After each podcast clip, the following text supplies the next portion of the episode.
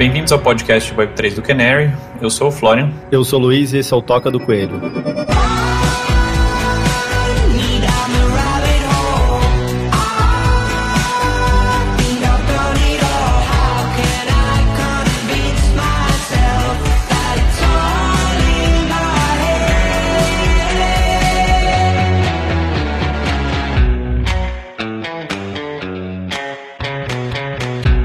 Bom, pessoal, hoje a gente tem uma presença ilustre aí, Felipe Santana, uma das cabeças por trás da Paradigma Education, a primeira casa de research brasileira especializada em cripto. Antes disso, ele foi cofundador da Paraty entre 2016 e 2018, uma espécie de YouTube descentralizado, mas vou deixar ele, ele explicar melhor. E ele também coproduziu um documentário sobre o nascimento da indústria em torno do Bitcoin, chamado Around the Block, lançado em 2017, ou seja, alguém que está aí no universo cripto já há um bom tempo. O Felipe, ele já vê ele se, se, classificando aí como um coiner raiz, assim, agnóstico assim no, no mundo cripto. Acho que esse é um bom ponto de partida aí para já começar a falar um pouco sobre ele.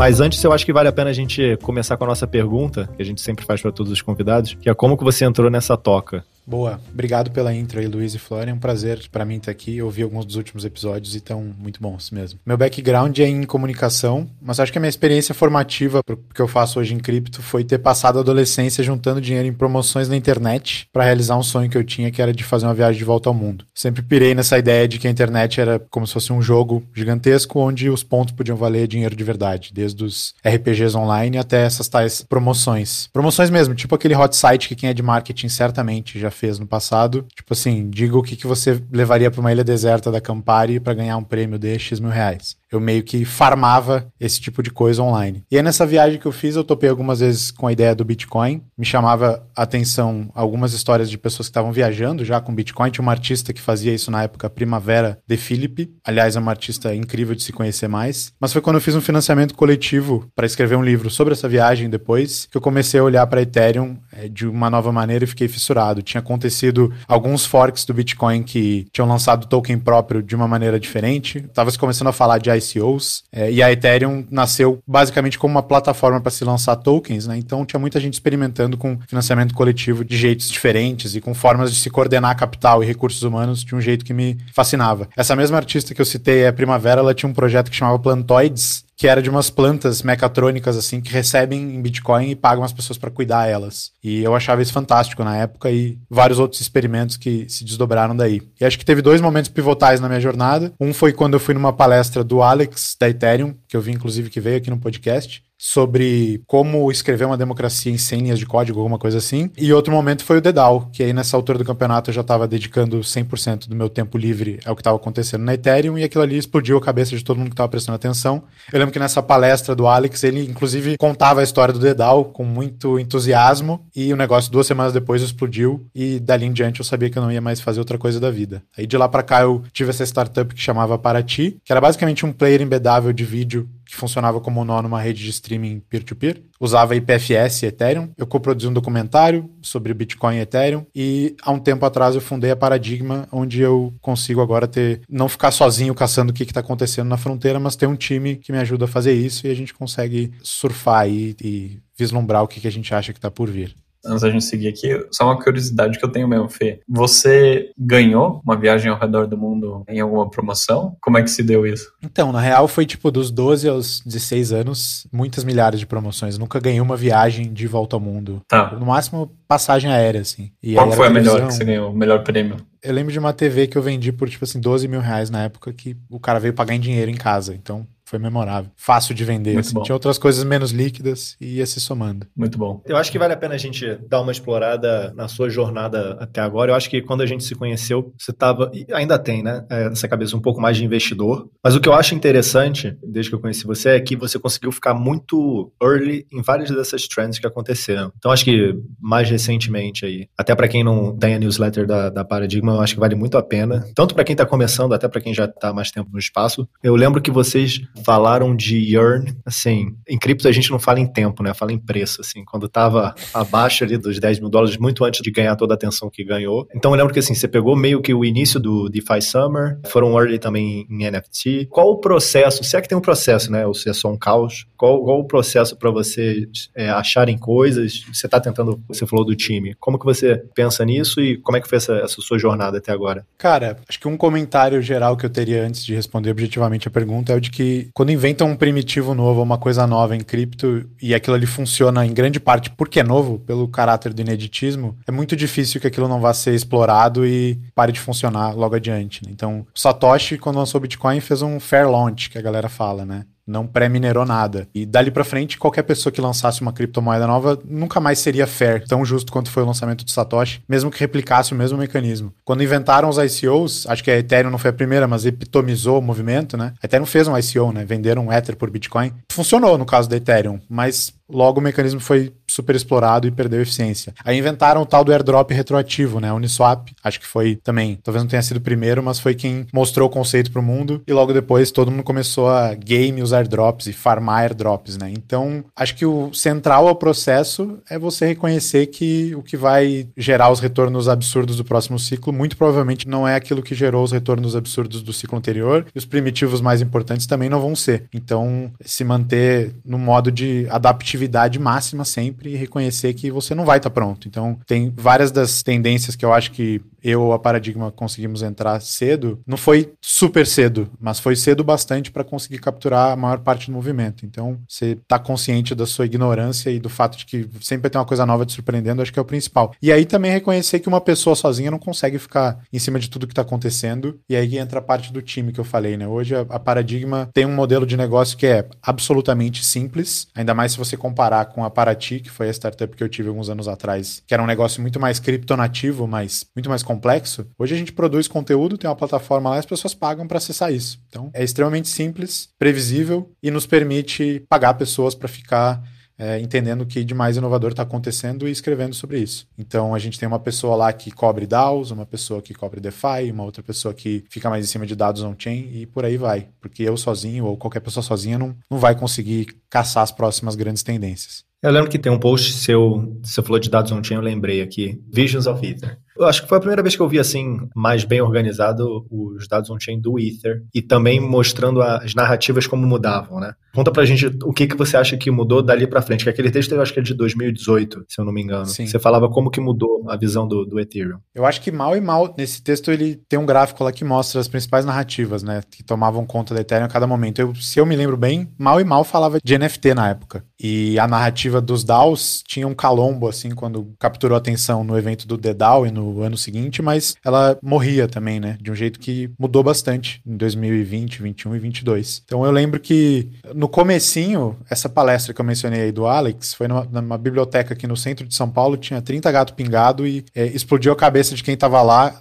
no sentido de experimentos de governança, assim, né, de novas formas de se coordenar e um update na política, por assim dizer. Só que a Ethereum, quando depois do incidente do DDAO e conforme as pessoas foram vendo que dava para ganhar muito dinheiro fazendo ICO, a Ethereum virou uma plataforma de emissão de token. E aí em 2018 essa narrativa caiu um pouco em desuso. Vieram as exchanges descentralizadas, né? Tinha Ether Delta muito antes da Uniswap. Vieram os NFTs em 2017, que tiveram um primeiro momento de glória, mas logo caíram no esquecimento. Vieram os DAOs, vieram uh, Radical Markets, que foi um livro que também inspirou muito o Vitalik, que capturou muito da narrativa da Ethereum em 2021, 2022, sei lá. Mas eu acho que desde o começo a plataforma oscilou bastante entre experimentos de governança e emitir um token, entre uma visão mais cultural, até artística, assim, tinha muito artista no começo da Ethereum, e no outro extremo uma visão muito mais financista ou financiarizada. Enfim, o legal é que conforme a plataforma foi amadurecendo, acho que ela foi acomodando essa multitude de casos de uso. E hoje, uma vez eu vi você escrevendo sobre isso, inclusive, Luiz, se você está em cripto tempo suficiente, você vai achar em algum momento uma onda que vai beneficiar os seus skills, né? Já teve ondas que beneficiaram os jogadores de pôquer, os historiadores, os arqueólogos on-chain, os colecionadores. Então, a essa altura do campeonato é até difícil de definir a Ethereum e de mapear para que lado que o negócio está indo, porque tem muito mais gente usando e para muitos casos diferentes que eu jamais imaginaria que fossem ter.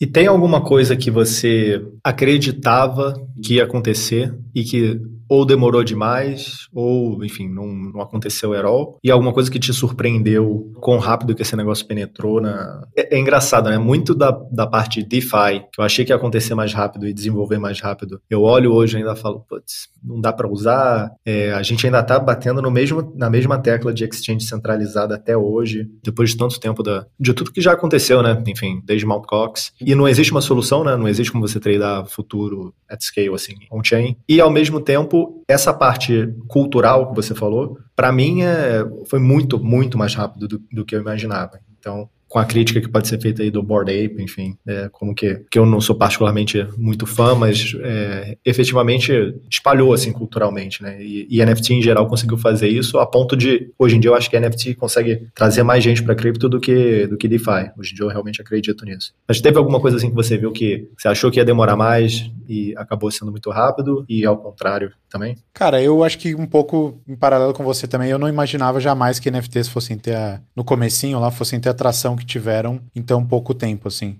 Eu acho que se fosse ter um padrão nas previsões que eu tentei fazer e que deram certo ou que deram errado, é a de que na maioria das vezes em que eu me empolguei demais com o conceito, ele era complicado demais para explodir da noite pro dia. Eu gosto de pensar que tem meio que uma, sabe aquela ideia da faixa de Goldilocks da astronomia, de que tem uma zona dentro de um sistema solar onde a água consegue ficar líquida e a vida consegue aflorar, e fora dessa zona nada prospera. Eu gosto de pensar que em cripto é meio que parecido, mas no que tange a simplicidade versus complexidade de cada ideia ou cada narrativa. Então tem coisas que, por mais que te empolguem loucamente, talvez não sejam simples o suficientes para o mainstream aprender e para prosperarem no longo prazo. Então, se tem uma coisa que eu não antevi foi NFTs virando o que viraram em tão curto espaço de tempo, e se tem uma coisa, ou coisas com as quais eu me empolgava e achava que iam prosperar mais rápido, acho que na maioria das vezes primitivos financeiros, assim, sei lá, posso dar alguns exemplos particulares. Modos de precificação diferentes. Harberger, Texas impostos de Harberger, que é aquele tipo de imposto em que você atribui um valor a uma determinada propriedade física ou digital e paga um imposto proporcional ao valor que você atribuiu e o negócio está sempre em leilão. Isso é uma coisa que quando a galera começou a experimentar, eu falei, puta, vai ter um monte de gente usando isso, mas acabou que não. O próprio mecanismo dos nouns, né, de um leilão perpétuo de um NFT, que é um token de governança, é uma coisa que eu, quando eu comecei a ver aquilo ali aparecendo em anúncio do Super Bowl e tal, eu falei, meu Deus, isso aí vai, vai virar a próxima Hello Kitty no ano que vem. E não é o que está acontecendo, tem algumas nuances políticas mais profundas.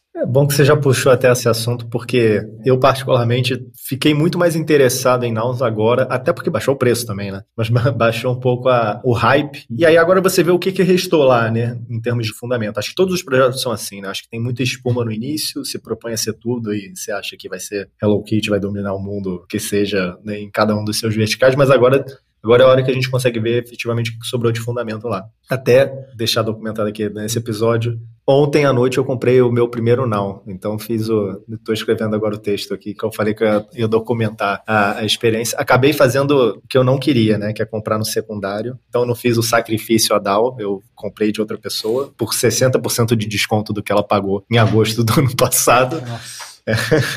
Mas, é, enfim, tá terminando três horas da manhã a, a auction. Então, não tinha condição de eu ficar esperando. Mas o que eu acho interessante de Nouns, e aí eu queria ouvir um pouco da sua história, porque cês, é, vocês até fizeram uma, uma proposta que acabou passando lá, né? Até explicar para quem não conhece, né? Que eu acho que é a primeira vez que a gente levanta esse assunto aqui. O que, que é o Nouns, como é que funciona? Enfim, como é que é a sua história pessoal, assim, com, com a DAO, com o ecossistema? Nouns é um clube de pessoas em torno de um caixa denominado em criptomoedas. E aí, da onde que vem o dinheiro desse caixa? Esse clube, autonomamente, sem interferência manual de ninguém, todo dia leiloa um NFT novo. E é daí que as pessoas dão lances e o dinheiro da venda desse NFT vai para esse caixa. E esses NFTs que as pessoas compram são o ingresso ou o token de voto para você decidir como que o dinheiro desse caixa vai ser gasto. Então é um clube que leiloa um ingresso novo todo dia, basicamente. E as pessoas que entram no clube decidem como gastar o dinheiro. Originalmente, quem era o garoto propaganda ou a face pública assim da Nouns foi o Punk 4156, se não me engano é o número, que na época tinha o CryptoPunk macaco de bandana azul, que foi até obra do Beeple num, num dos desenhos diários dele. E esse cara tinha construído uma identidade, uma reputação muito em torno dessa profile picture, né, desse NFT. Então era uma pessoa que já carregava essa ideia de que as comunidades on-chain poderiam funcionar com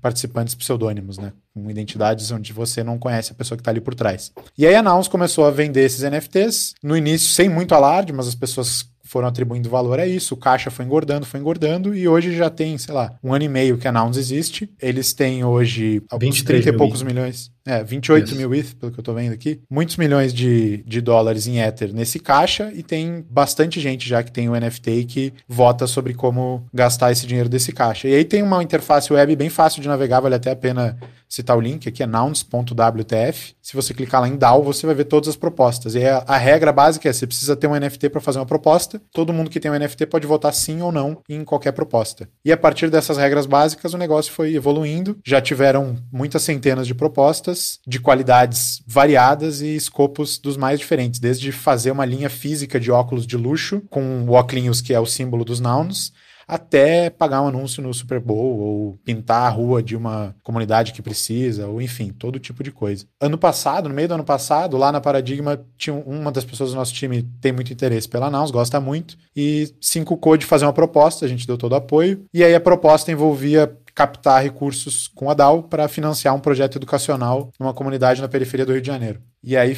depois de alguns meses, foi uma jornada muito legal para aprender como é que funcionava por dentro. A proposta foi aprovada, o dinheiro foi desembolsado, foi tudo executado, deu tudo certo, tem um accountability e tudo que aconteceu lá no fórum da Nouns. Então, foi uma, uma jornada legal para entender como é que funciona. E aí, dentre as coisas legais, né, sobre como funciona, acho que uma que vale mencionar é o fato de que a Nouns desenvolveu subgrupos, subfacções que são quase como partidos políticos. Então, chamam tecnicamente de subDAOs, né? Mas conforme o NFT foi valorizando, valorizando e pricing alta a maioria das pessoas, né? O Nouns chegou, um Nouns chegou a valer 90 Ether para participar do clube. Começaram-se a criar clubes para bidar coletivamente num Nouns, e aí o próprio clube tinha um, o seu NFT e usava o mesmo mecanismo de leilão diário para que as pessoas pudessem coletivamente dizer o que, que o Nouns do clube ia dizer na governança da DAO. Então, hoje tem vários sub-DAOs da Nouns, um, alguns até especializados em verticais, tipo esportes radicais. E hoje você precisa ter um NFT para fazer uma proposta para DAO, mas dentro de uma sub-DAO é muito mais barato você conseguir isso. E até às vezes você,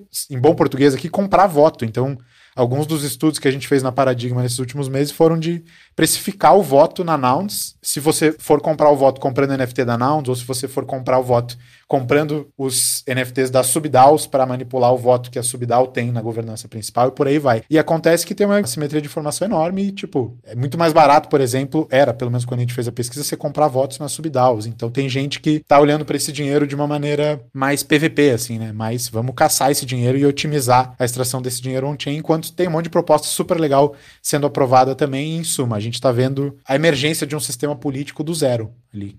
Então eu acho extremamente divertido e fascinante esse experimento. Achei legal a sua definição, porque ontem o Luiz e eu a gente foi explicar para uma pessoa que nem é muito do mundo cripto, né, o que, que é nouns. E inevitavelmente a definição começou com o NFT em si, né, ou com o mecanismo de ter um leilão diário é, de um NFT único. É, eu achei interessante essa sua definição de que é um clube ao redor de um caixa. Acho que é um pouco também do seu viés mais finance ali da coisa, mas muito, muito interessante e eu concordo. O fascinante é essa evolução do sistema político, com as facções, as subfacções e o que, que isso dá. Você arrisca fazer alguma previsão em termos de para onde a Nouns vai ou como você enxerga potencialmente aplicações desse mecanismo ou desse experimento da Nouns para outras coisas? Achei legal você mencionar o projeto que vocês propuseram que passou, né? No caso, vocês fizeram filantropia on-chain. Basicamente é isso de que de alguma forma vocês fizeram. Você vê isso com potencial de aplicação maior no futuro? Como é que você enxerga daqui para frente de um negócio tipo Nouns? Eu acho que você tocou num ponto importante da filantropia. Eu vejo muito potencial. Acho que no caso da Nouns, o principal eixo de polarização da organização desde o começo foi, de um lado, financiar bens públicos, public goods, e do outro lado, financiar ações que propaguem a marca fazer óculos ou botar um anúncio no Super Bowl ou fazer um óculos para distribuir para alguém que precisa enxergar melhor de fato ou pagar algum desenvolvedor que fez alguma coisa para um protocolo aberto na Ethereum, sabe? E você tem noção de como está distribuído nos últimos, sei lá, um ano e meio? Até final do ano passado era tipo assim, 13, 14% para public goods e o resto para memetizar a marca. Então era bem desbalanceado, sendo que as prop houses ou até as subDAOs, os mecanismos menores tendem a financiar mais bens comuns assim. Mas na minha visão, o que eu gostaria que o negócio virasse era algo que financiasse mais bens comuns, né? Mas eu entendo que também no, no momento de começo, de bootstrapping, você tem que investir em memetizar para o negócio pegar força e não ser esquecido, né? Senão o NFT vai desvalorizar, não vai mais ter caixa, não vai mais conseguir fazer nada. Então eu acho que esse é o grande eixo de polarização. Se fosse para apostar, eu apostaria que o financiamento de bens comuns vai aumentar com o tempo, conforme a marca descubra outros jeitos de ser memetizada e espalhada por aí, né? As pessoas fazendo marca de café com óculos da Nouns, as pessoas querendo memetizar um negócio simplesmente porque elas têm um NFT né, que eu acho que é uma das coisas mais bonitas e mais legais que acontecem em NFTs. Mas o mecanismo da Naus em si é legal porque ele foi replicado já em, em vários outros esquemas. Sei lá, se for falar de mídia, eu acho que exatamente assim como eu vou falar ainda não fizeram, mas parecido certamente já. Tipo, você ter diariamente você desembolsar uma porção do seu caixa para alguém que faça uma proposta, sendo que a proposta é uma investigação, uma reportagem investigativa, tipo a galera do Twitter que descobre scam, sabe? É, e as pessoas que têm o NFT votam em qual é a proposta que vai ganhar do dia ou da semana, sei lá. Acho que tem vários, não sei se negócios sustentáveis, mas vários experimentos descentralizados que dá para você fazer usando esse mesmo mecanismo. No caso da Nouns, a aspiração deles é meio que se tornar uma marca global. Então acho que resolver esse dilema entre bens comuns e propagar a marca, se chegar num equilíbrio, o negócio pode dar bom mesmo foi a primeira, né? Tem um shelling point forte.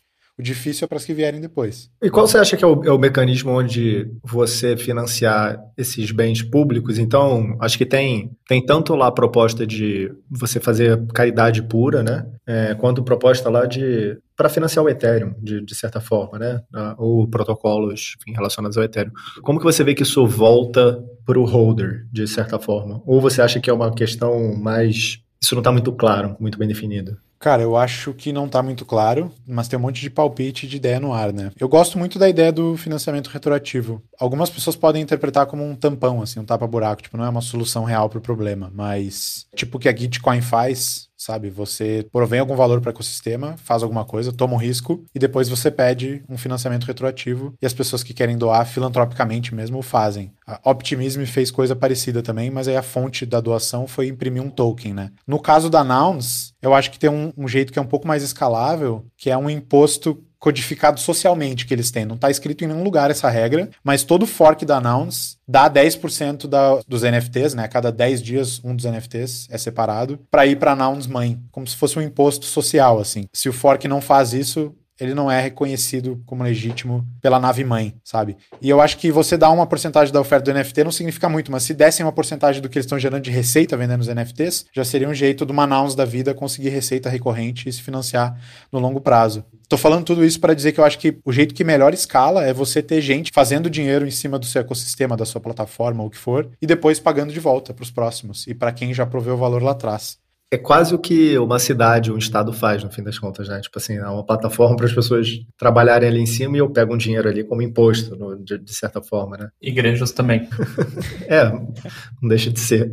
Porque, assim, acho que talvez a, a maior pergunta que eu faço olhando o Announce, olhando esse mecanismo, que é, um, que é um certo conflito que existe em cripto, não, não só nessa DAO, mas eu acho que até nas DAOs de DeFi, enfim, eu acho que acontece de maneira geral. Quanto que isso é um projeto, digamos, público, onde você basicamente, enfim, remunera de alguma maneira quem está trabalhando ali e tal, mas não é um negócio onde pode ser um, é um investimento efetivamente, e quanto é um business, que para alguns projetos fica muito claro, enfim, a, a ideia ali é você gerar valor para o acionista, que no caso é o token holder. Como que você vê esse conflito não só em Nouns, mas de maneira, de maneira geral em cripto? Cara, cripto é o paraíso do Principal Agent Problem, né? Teve uma época que eu achava que não era possível que ia ter tanto token, assim, que todo mundo ia fazer token, ia tentar, ia seguir a mesma ideia para monetizar o seu negócio. Eu lembro que o 0x, antes de fazer a ICO, era o grande protocolo de exchange centralizada na Ethereum. Eles tinham um slogan que era tokenize all the value, vamos transformar tudo em token. Teve um período em que eu pensava que não era possível, que isso é uma ineficiência, era fricção, isso não tinha como esse futuro ser o futuro que ia se materializar. Mas hoje eu penso muito mais que o custo é tão baixo de você fazer um token novo e pro benefício benefício ser maior que o custo é muito fácil e as pessoas vão fazer milhões de tokens mesmo. E talvez essa seja a forma mais fácil de você monetizar um negócio que já foi feito para pagar um contribuidor lá atrás. A Optimism fez um token lá que é mais um token de voto e tem um market cap de bilhão de dólar. Tem tantos tokens, a gente não precisa nem entrar no, no exemplo aqui, né? Que valem quantias reais de dinheiro por conta desse valor abstrato social tão difícil de medir, que é uma comunidade construindo coisas em cima de uma ideia, né? Então, hoje eu tô muito mais nesse camp, assim, nesse lado de que vai ter um trilhão de tokens mesmo e esse futuro é, é meio que inevitável, assim. Eu acredito piamente naquela frase de que liquidez transforma até o mais missionário em mercenário. Então eu acho que tem muitos casos em que você quer ver um projeto dar certo no longo prazo que você precisa ter pessoas com skin in the game e vesting, né? Com skin in the game que vai se valorizar mais ainda se elas ficarem por anos trabalhando naquela missão. Eu acho que pessoas que nem o Vitalik, que tem toda a riqueza dele líquida e podem fazer o que querem fazer da vida e ainda estão trabalhando no mesmo projeto que há 10 anos atrás eles estavam, são raríssimas, são, porra, joias que a gente tem que respeitar muito. Então, com a IF, né, a gente, a gente falou da Yearn Finance mais cedo. A Yearn Finance foi um projeto de DeFi lançado no momento em que estava todo mundo lançando token no playbook certinho de token e o cara que fez a Yearn falou: "Não, não vou ficar com nenhum token para mim. 100% da oferta vai para a galera que farmar esse token eram algumas pools de investimento, tipo um fundo de investimento descentralizado, dá para falar assim. Por trás era mais complexo, mas as pessoas começaram a colocar dinheiro, receber o token e aquilo ali evoluiu numa DAO de verdade, descentralizada. Só que hoje você vai falar da Yearn, a Yearn ficou para trás em termos de produto. Apesar de como DAO funcionar muito bem e ter um sistema que é super legal de se estudar, do ponto de vista de produto, liderança mudou várias vezes, o time muda, falta aquele skin in the game de anos ali, de longo prazo, que é o que faz um projeto que precisa de liderança sobreviver e prosperar mesmo. É curioso que a gente fala bastante de descentralização e tal, mas vários dos projetos que falharam, você consegue apontar o momento que falhou ou atribuir bastante à falta de liderança, no fim das contas, o que é quase que um contrassenso, assim, né? É verdade. Se não começa pronto, né, já 100% descentralizável, vai precisar de liderança por muito tempo. Ou talvez sempre precise para continuar funcionando na sua forma original, né? mesmo que a liderança mude. No caso da Nouns, por exemplo, seria extremamente interessante se os fundadores da Nouns tem um grupo que chama Nounders, né? Que inclusive é uma polêmica da Nouns, né? Porque eles têm uma. Um a cada dez Nouns vai para eles, o que eu acho super legal, que incentiva eles a continuarem trabalhando no negócio. E aí tem uma fundação que tem um poder de veto sobre disbursements, né? Do Treasury. Então tem um ponto central ali que que tudo bem. O, o, outro lado dessa moeda é que tem uma, uma, um grupo que tem uma figura de liderança no ecossistema. Seria extremamente interessante se esse grupo se dissipasse e a Nouns fosse deixada a, a verdadeira descentralização. Assim, seria mais um ponto de dado para nos mostrar se dá para escalar organizações verdadeiramente descentralizadas sem líder ou não, né? Porque até hoje eu só vi o Bitcoin, né? Satoshi fez o milagre dele lá e que nem o Bitcoin não tem outro. É bem interessante mesmo essa questão de liderança e o que você menciona de liquidez, eu concordo muito também. Assim, vindo de uma cabeça mais Web 2, onde você tem aquele atributo do, do vesting, da liquidez, onde você tem um evento de liquidez, geralmente num estágio de empresa que já tem uma certa maturidade, já provou o business, já tem uma, um fundamento, vamos dizer assim, mais bem estabelecido, eu vejo que assim, você construir em Web3 com immediate liquidity é muito desafiador, né? É muito desafiador. Se você fala com fundadores de Web2, né, que fazem IPO, dizem que, assim, as primeiras semanas depois do IPO são as mais difíceis também, porque o pessoal entra no Google Finance, fica lá dando refresh constantemente, né? Sobe, você fica feliz, desce, você fica triste e é quase que impossível você não se deixar levar pela emoção para um lado para o outro numa situação dessas, né?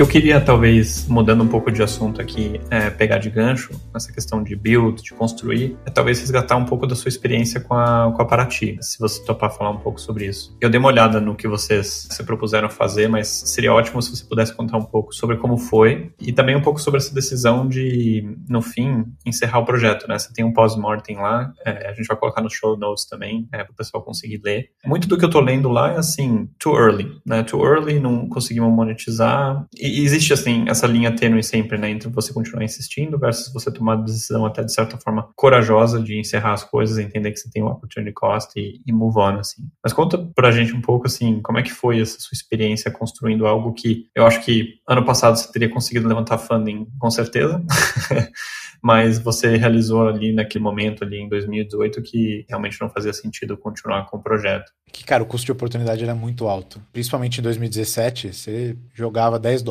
numa carteira, você olhava de novo, tinha mil. Isso até foi peculiar na evolução do projeto, porque eu trabalhei numa produtora de cinema e de animação. E aí o projeto acabou sendo um spin-off dessa produtora, virou uma startup própria. E era, que nem eu falei mais cedo, um player embedável que era um nó numa rede de streaming peer-to-peer. -peer. Essa era a ideia central do negócio. E a identidade do usuário, se ele quisesse fazer um login e se dar ou ganhar dinheiro por se dar, né? A ideia era que tivesse uma camada de incentivos por cima do produto que a gente construiu. A identidade do cara era na Ethereum. A gente levantou uma rodada no começo, pequenininha, para testar a viabilidade, deu certo, começamos a ganhar tração. A gente levantou uma segunda rodada um pouquinho maior, mas na época pequena ainda. Só que esse dinheiro, que era coisa de centenas de milhares de dólares, ficou em larga parte em Ether e ao longo de 2017 fez com que a gente fosse de um caixa de uma startup de três pessoas para um caixa de uma empresa já maior, né?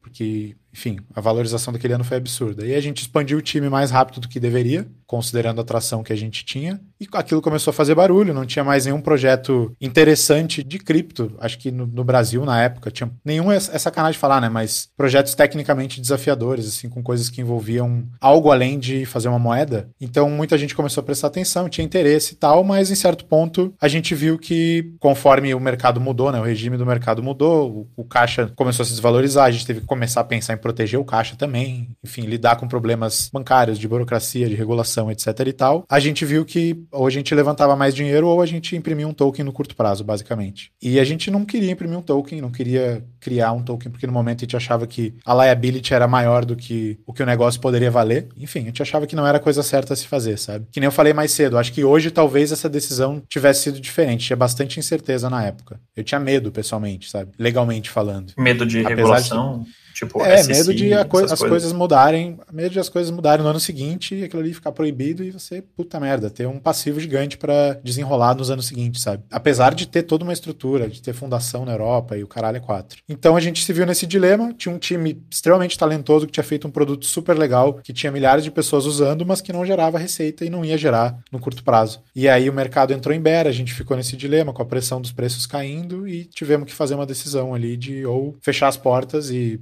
abrir tudo que a gente tinha feito e reposicionar o nosso time em lugares legais do ecossistema ou ficar lutando, remando contra a maré, sendo que o que os últimos anos nesse mercado tinham me ensinado era justamente de que as coisas mudam bizarramente rápido, às vezes mais rápido do que você vai conseguir mudar o rumo de um barco no qual você está.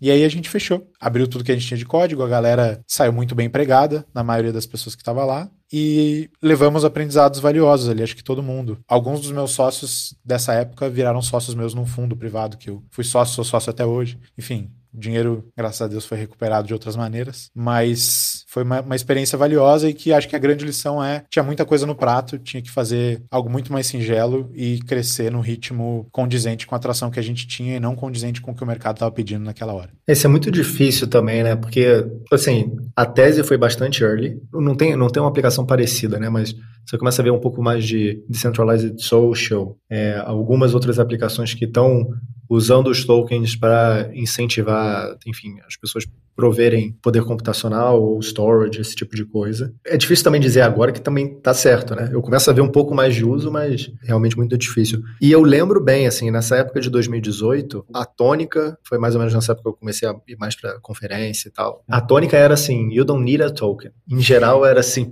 se você não precisa de um token para isso aí, o token tem que ser extremamente necessário. Era basicamente todo mundo em uníssono falando que o, o token, em caso, salvo casos raríssimos, ele era completamente desnecessário. Você podia usar o próprio Ether, você podia usar Bitcoin, etc. E engraçado como mudou completamente. Tinha até uma espécie de tabu. Tinha um é, tabu, tinha uma pressão social, que nem eu falei agora que eu tinha medo. Certamente parte desse medo vinha, vinha um pouco desse aspecto social, sabe? Isso Sim. completamente mudou, completamente mudou, graças a Deus. Outra coisa que mudou também, para mim, assim, frontalmente, é o, é o ambiente de VC, também no espaço, né? Hoje em dia, você tem fundo investindo em diversos estágios, um monte de fundo. É, mesmo agora no bear market, tem gente fazendo investimento o tempo inteiro, entendeu? É, e fundos muito grandes, assim. O fundo Andreessen, 4 bilhões de dólares, etc. Então, assim, realmente, o, naquela época... E eu lembro até bem do, do projeto, você foi até humilde, assim, de, de falar assim, ah, acho que não tinha nada no Brasil. Não tinha mesmo. agora começam a aparecer algumas coisas mais interessantes até no Brasil, times melhores e tal, mas era, era bem mais arriscado fazer aquilo naquela naquela época. O que, que você vê hoje em dia de outros verticais que vão. Aí você não estava falando muito de finanças, né? Você estava falando de uma ferramenta para criadores, etc. O, o que, que você vê que vai, a, além de finanças e, e, além de DAO, etc., que, que você acha que é, que é interessante, que está surgindo? Novos produtos ou novos projetos? Talvez seja um pouco clichê falar isso, mas eu era gamer, jogo até hoje. Eu ainda boto fé que tem muita coisa pra gente descobrir e ver florescer em, em game, em cripto. Dark Forest é um jogo que eu joguei as primeiras rodadas que eu achei fascinante. Não sei se vocês jogaram, um jogo de exploração espacial, onde você. Dark Forest é um conceito daquela trilogia de ficção o problema dos três corpos, que é a ideia de que num, num espaço, num universo super vigiado, com povos, civilizações muito evoluídas e capazes de atacar as outras muito eficientemente, num cenário assim, quando você está viajando de um lugar para outro, se você revela a sua posição, você já pode ser destruído imediatamente. Então, aquela ideia do paradoxo de Fermi, de que a gente, como é possível que tenha tanta chance de ter vida lá fora, mas a gente até hoje não encontrou vida inteligente, né? Uma das respostas para o paradoxo seria essa ideia do Dark Forest, da Floresta Negra, de que tá se a gente se vê, tá todo mundo se escondendo. E aí esse jogo é. é meio que essa brisa na blockchain da Ethereum, é um jogo de exploração espacial onde se você vê alguém no mapa, você vai revelando o mapa, e se você vê alguém, é, ou vai dar treta, vocês vão se matar, ou vocês vão virar aliados para tentar matar os outros formou-se toda uma comunidade em torno desse jogo, um jogo super simples, não teve a mesma atração dos jogos de play to earn, obviamente, né? Mas eu acho que tem uma ideia aí que é até útil para DAOs, assim. Tipo, eu, quando eu vejo DAOs tentando operar muito como uma corporação ou como uma empresa, me passa uma, uma impressão de esquemorfismo, assim, né? De não é esse o modus operandi desse tipo de organização. Acho que os DAOs que vão prosperar, inclusive a Nouns DAO, eu vejo muito mais como um game, assim. Você tem rodadas, você tem jogadores, papéis, coleciona itens e menos tarefas que você tem que completar para ganhar o salário no fim do mês, sei lá.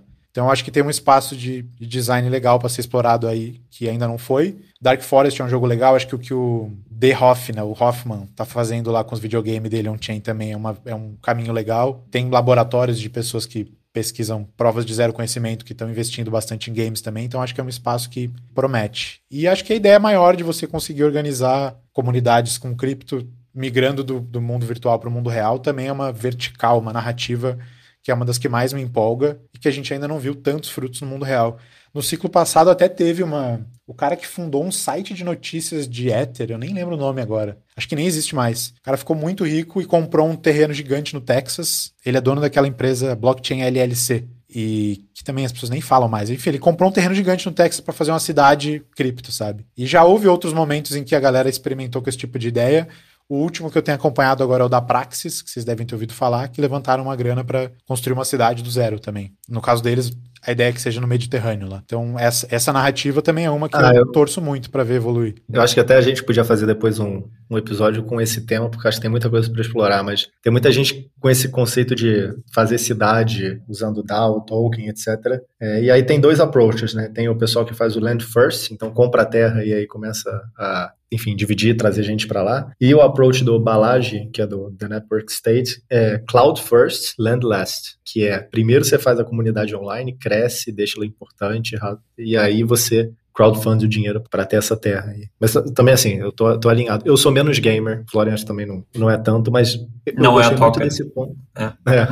mas eu gostei muito desse ponto da gamificação da DAO, que eu acho que isso é verdade. Eu vejo isso na, na Fingerprints, que funciona mais O próprio como... Nouns é um exemplo disso, né? Exato. É, de Exato. certa forma. Não é run like a corporation. Exatamente. E, e é difícil, né, você fazer uma atividade mais tradicional assim. Acho que fica mais fácil quando você é menos estruturado. A Nouns, enfim, ela meio que pode atirar para qualquer lado lado e tal. Mas talvez o desafio esteja em achar qual é o mecanismo. E esse ponto do skill morphism é, eu não sei nem como é que traduz isso aqui em português, mas é basicamente a, você pegar um, um conceito antigo e aplicar para uma tecnologia nova, porque é aquilo que você tem na cabeça, de usar uma corporação para dar, eu, eu concordo. Parece que não é o jeito certo que o que a gente está fazendo. Tem que aprender, né? Tem que aprender. E aí balancear isso com mandato também, né? Que é como você falou, é mais difícil. Quanto mais específico, de curto prazo, objetivo for seu mandato, mais difícil vai ser fazer fazer o negócio de uma forma descentralizada. Se for só um meme com limite de 21 milhões, aí é mais fácil você gerir de uma forma descentralizada. É, fácil, fácil agora, né? Lá no início não foi fácil, não. O pessoal brigou bastante. 2017 era basicamente acompanhar a DAO Bitcoin, era o que tinha de mais interessante para fazer em 2017. Foi bastante briga ali. E, é louco você ter mencionado. Acho que teve. O fork da Dedal foi uma briga fascinante que ensinou as pessoas muito sobre como às vezes a camada social vale mais do que qualquer contrato técnico e qualquer outra coisa. O fork do Bitcoin, primeiro, né? O fork do Bcash, no caso. A mesma lição, enfim, essa toca do coelho é bem profunda, acho que eu nem vou entrar tanto, mas se, se, eu tirei alguma coisa foi. É mais difícil mudar as regras originais no caso de um negócio que se propõe a ser o que o Bitcoin é do que ficar stick to the meme. Mas também foi um caso interessantíssimo. Você teve na MakerDAO também uma, uma cisão que foi Virou até matéria de revista, também foi um episódio interessante, que a galera chama de Purple Pill, onde tinha gente que preferia escalar adotando ativos do mundo real e, enfim, centralizando o projeto, e tinha gente que achava que tinha que nem ter outros colaterais além de Ether. Então isso também cindiu o projeto. Vários dos projetos mais excitantes de cripto, né? eu falei do Bitcoin, do Ethereum e do, da Maker, eles não conseguiram manter os seus criadores juntos, trabalhando naquela mesma parada por muito tempo, porque em algum momento um grupo teve que forcar e fazer uma coisa nova. Mas se por um lado isso, algumas pessoas interpretam isso como um ponto negativo da descentralização, porque os projetos poderiam ter ido mais longe na forma original,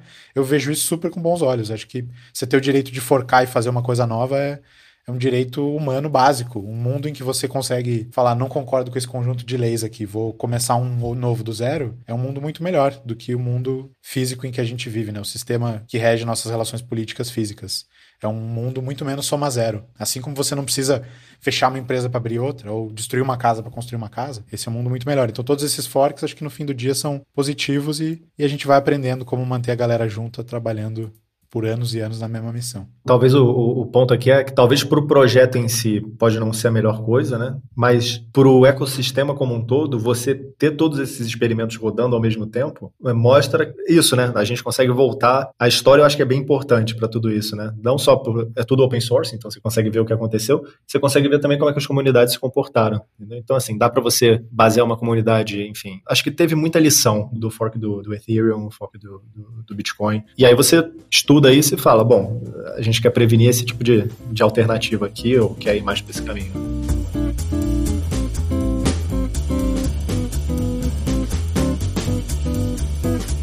Voltando também ao seu post-morning da Paraty, Felipe, você escreve um, num parágrafo que eu achei muito interessante. Você escreve, até referenciando outra pessoa, que a Web3 não é inevitável. Talvez nós não escalemos a bilhões de usuários no futuro próximo. Talvez os objetivos da Web3 estejam fadados a permanecer sempre a preocupação de um nicho. E é muito louco, né, em cripto, por você ter o bull e o bear market, a emoção ao redor disso deve oscilar muito também, né? Então você pega nesse momento, agosto de 18, acho que foi vocês fechando a empresa num bear market, sentimento mais pessimista, talvez. E aí imagino você acompanhando algumas coisas que aconteceram em 2020, 2021 ao redor desse catchphrase aí Web3, trazendo muita esperança, barra talvez um olhar novo, né, sobre o que poderia ser feito. Muito da toca que me atraiu foi essa toca do Web3, Proof of Physical Work type stuff. E agora a gente está num bear de novo, né? Então retoma-se muito da narrativa de. Você vê, eu, sigo muito dos, dos caras anti-cripto no Twitter, né? E é sempre interessante de ver que eles estão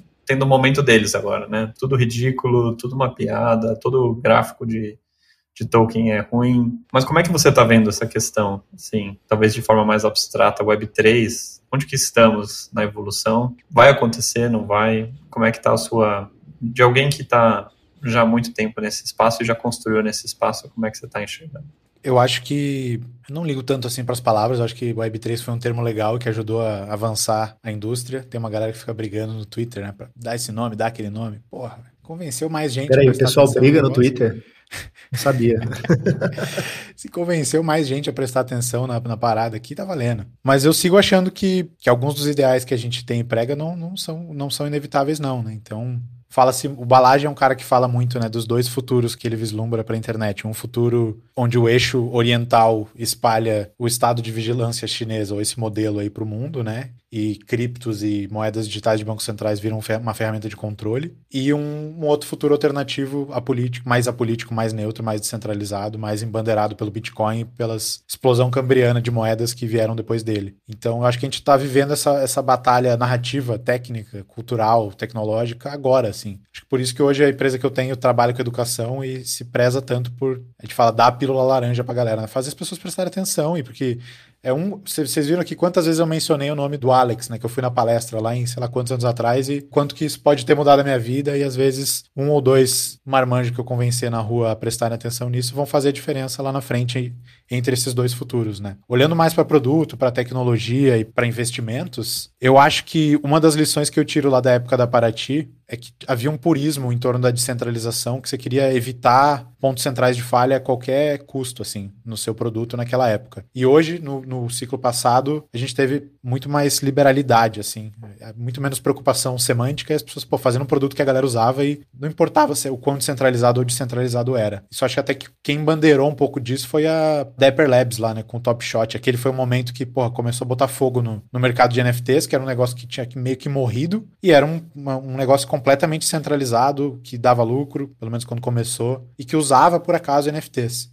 Tem muita gente que resumiria tudo isso que eu falei em Web 2.5, né? Eu acho que o caminho no curto prazo é esse. É a galera entendendo que a gente vai gastar cada vez mais tempo e dinheiro na internet, em item de jogo, em bens virtuais, e quem espera que cripto um dia vá conversar com prédios e o mundo real para que as finanças tenham utilidade, acho que meio tá perdendo o bonde, assim. O bonde, para mim, é os itens mais valiosos vão ser os itens digitais. A galera vai tomar empréstimo mesmo contra, contra bens digitais e cada vez a gente vai passar mais tempo e ter mais identidade, ter mais gráfico social e, e mais valores e bens nesse universo. Então, se fosse para sintetizar tudo que eu tentei falar, eu acho que a Ethereum, essa altura do campeonato, eu acredito que não morre mais, o Bitcoin não morre mais. Então, a gente tem um, um, um substrato neutro para jogar esse jogo e tentar construir esse futuro mais positivo. Mas se bilhões de pessoas vão vir para o nosso lado, ou se a gente vai acabar num futuro distópico, acho que a moeda ainda está girando, a ficha ainda não. Enfim, a gente ainda não viu esse resultado. E tem que. É uma batalha de formiguinha todos os dias, porque o pessoal tem memória curta, esquece rápido e prioriza conveniência sempre, em detrimento de descentralização. É, você bateu aí no, num ponto que até falar aqui do, do depoimento pessoal, tava conversando outro dia com meu primo, gosta bastante dessa parte de esporte radical e tal, enfim, skatista, surfista. E aí eu comentei com ele da NARD, né, que é uma subDAO lá da Nouns. E aí ele falou que tinha feito o curso da Paradigma, já conhe... ele tinha uma NARS, eu nem sabia disso. Ele entendeu? Ele falou assim: "Não, já sei e tal, fiz o curso deles também. Tô comprando Ethereum, Bitcoin todo mês". E assim, não é uma pessoa que faz isso 100% do tempo, tipo, não é louco assim que nem a gente, mas é, é... você vê que essa educa... educação já está acontecendo. Então, eu concordo que é um é uma maneira de. Cada, acho que cada ciclo tem um. Do mesmo jeito que tem um movimento de preço, tem esse movimento de gente que entra, entende o negócio, aprende as lições, né? Fica entusiasmado, depois se decepciona, mas tem um, um core ali que, que continua todo o ciclo. E aí, fazendo a nossa pergunta final que a gente sempre faz, que a gente começou perguntando como que você entrou nessa toca de, de cripto e Web3, é, a pergunta é o que, que te faria sair, se é que alguma coisa te faria sair. Que faria sair? Porra, bicho, difícil pensar. Acho que muito difícil abalar o entusiasmo de alguém que já tá knees deep nesse negócio, assim. Se revelasse a identidade do Satoshi e fosse a CIA que tivesse criado a porra toda, eu ia considerar minhas escolhas, reconsiderar minhas escolhas de vida. Mas assim, sair para fazer outra coisa. Gostei. Acho que só isso, só assim. Gostei né? da resposta. Mas só a CIA. Se for outra, se for outra orientação, é beleza. Foi a BIM. Se for o John McAfee ou coisa assim, de boa. McAfee.